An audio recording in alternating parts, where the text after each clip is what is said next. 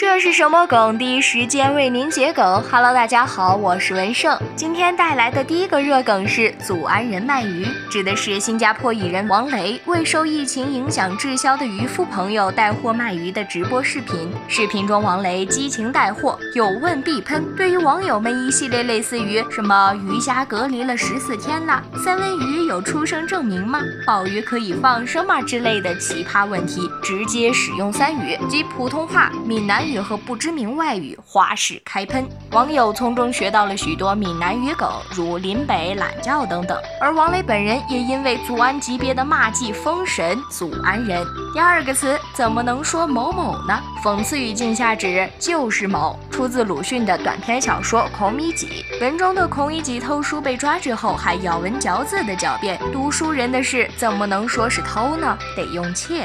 正因为偷等于窃，这样的狡辩迂腐又滑稽，令人印象深刻。所以现在网友们会用“怎么能说某某呢”的句式来反讽或者自嘲一些现象。最后一个词“翟天临二点零”指的是同桌。在一次直播中，同桌竟然称自己高中复读的时候，为了考上自己心仪的学校，用了某些手段，将往届生改为应届生，因为那个学校只招收应届生。而由于这种属于高考舞弊行为，情节十分严重，但是他却自爆了出来，被网友们嘲为“翟天临二点零”。直白桔梗，欢迎关注这是什么梗？我是文胜，下期再见。